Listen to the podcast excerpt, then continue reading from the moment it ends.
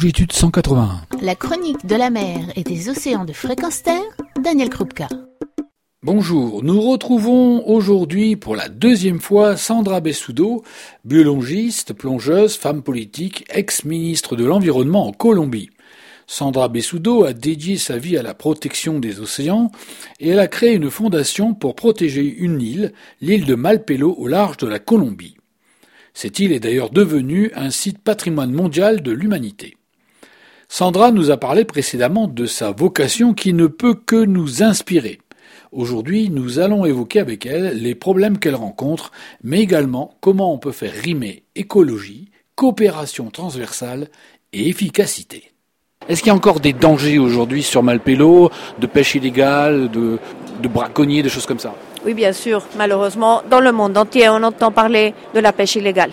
C'est une pêche illégale qui détruit beaucoup. Pourquoi? Parce que la pêche illégale, ce n'est pas simplement le fait d'aller pêcher dans un endroit qui est protégé. La pêche illégale est aussi faite dans des eaux et avec des bateaux qui n'ont pas les permis de, pêche. Et donc, cette pêche qui se réalise dans les eaux territoriales d'un pays ou dans les aires marines protégées n'est pas déclarée. Et lorsqu'on n'a pas des informations de ce qu'on est en train de sortir de la mer, c'est très difficile de pouvoir prendre des mesures de protection.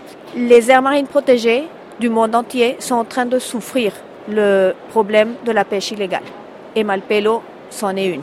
C'est une île qui est très éloignée du continent. C'est une île qui n'a pas de plage, donc faire n'importe quelle action de contrôle et de surveillance est très difficile. Et même si aujourd'hui Malpelo a 25 000 nautiques protégés autour de l'île, on est en train de l'agrandir. On est en train d'agrandir Malpelo à 50 000 autour de l'île.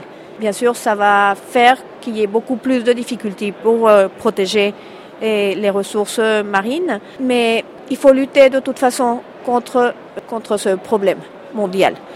En Colombie, on a dû mettre en place, j'ai été chargée pendant quatre ans euh, de faire cela, de mettre en place une loi pour euh, diminuer ou éviter qu'il y ait encore de la pêche illégale. Ce projet de loi, on l'a travaillé avec euh, toutes les institutions du gouvernement. Les pêcheurs illégaux qui seront surpris perdront leur bateau, la pêche, ils auront une amende et en plus ils iront en prison. Donc j'espère qu'avec un ou deux pêcheurs illégaux, eh ben, cela va se savoir très vite et la Colombie n'a pas envie d'avoir de la pêche illégale. On fait aussi un travail avec nos pays voisins. On, fait on a des comités binationaux avec euh, le Costa Rica et avec l'Équateur parce que c'est de ces deux pays où, vient notre pêche illégale pour travailler et coopérer et lutter contre ce, ce problème. Parce que à Cocos aussi, Costa Rica, ils ont ce problème. Aux îles Galapagos, avec l'Équateur, ils ont aussi ce problème. Et donc, il faut qu'on travaille tous ensemble pour lutter contre quelque chose que aucun de nos pays veut. Ce que je comprends dans ta démarche, en fait, c'est que c'est une démarche très globale.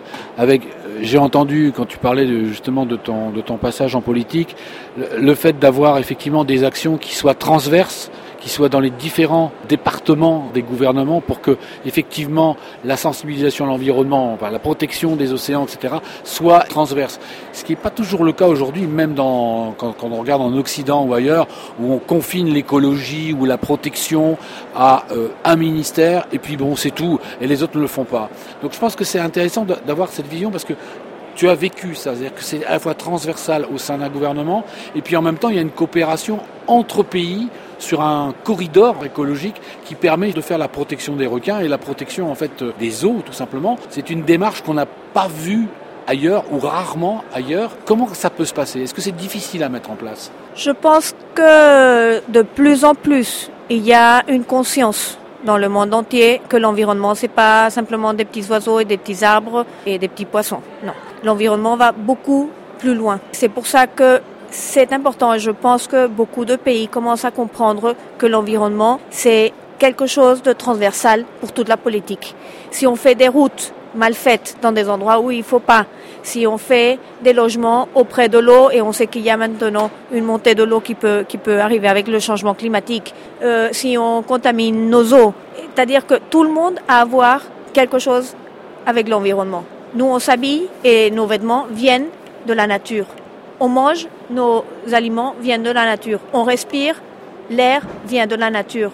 Tout vient de la nature. Si tout vient de la nature, on doit la protéger. Si chacun d'entre nous fait quelque chose, il faut aussi qu'au niveau politique, il y ait des actions concrètes, nationales et globales, qui se prennent pour pouvoir lutter. Et une des choses les plus importantes que j'ai vues, c'est pouvoir mettre tout le monde sous, une même vision et sur une même lutte. Ça ne veut pas dire qu'on va arrêter de faire des autoroutes, mais on peut les faire bien. On peut les faire où il faut, sans abîmer des forêts vierges, en respectant l'environnement le plus que l'on peut, parce que de toute façon, c'est l'avenir de l'humanité. Et si on continue comme ça, eh ben, je pense qu'il n'y aura plus d'humanité et nous-mêmes, on est en train de se tirer une balle dans le pied. Une chose aussi que je trouve qui est importante, c'est qu'il y ait une coordination, une coordination interinstitutionnelle. C'est-à-dire que les institutions travaillent ensemble. Et l'État, c'est tout le monde. Donc il faut qu'on travaille d'une façon coordonnée pour protéger la vie sur Terre. Le climat dépend de l'océan, de la santé des océans. Tu nous donnes un, très bon exemple dont on devrait s'inspirer d'ailleurs en France, parce que nous, on a notamment un souci avec euh, les boues rouges du parc national des Calanques de Marseille, qui est un parc marin, mais dans lequel on déverse des boues rouges. Donc ça fait très écho, en fait, euh, des dires par rapport à ce qui se passe aussi dans les situations, par exemple, comme en France, où euh, beaucoup d'ONG luttent justement pour euh, éviter qu'une décision qui est prise d'un côté et qui est écologique, la création d'un parc marin, soit effacée par des intérêts économiques où un ministre finalement décide de quand même donner des autorisations d'exploitation euh, qui, en viennent à déverser euh, des tonnes de, produits chimiques dans les océans. Il faut continuer, il faut persévérer pour arriver à des buts. Merci beaucoup merci à vous et toujours avec longitude 181 et il faut continuer. Il faut continuer à s'unir pour travailler, protéger les océans et les animaux. Retrouvez et podcastez cette chronique sur notre site fréquenceterre.com.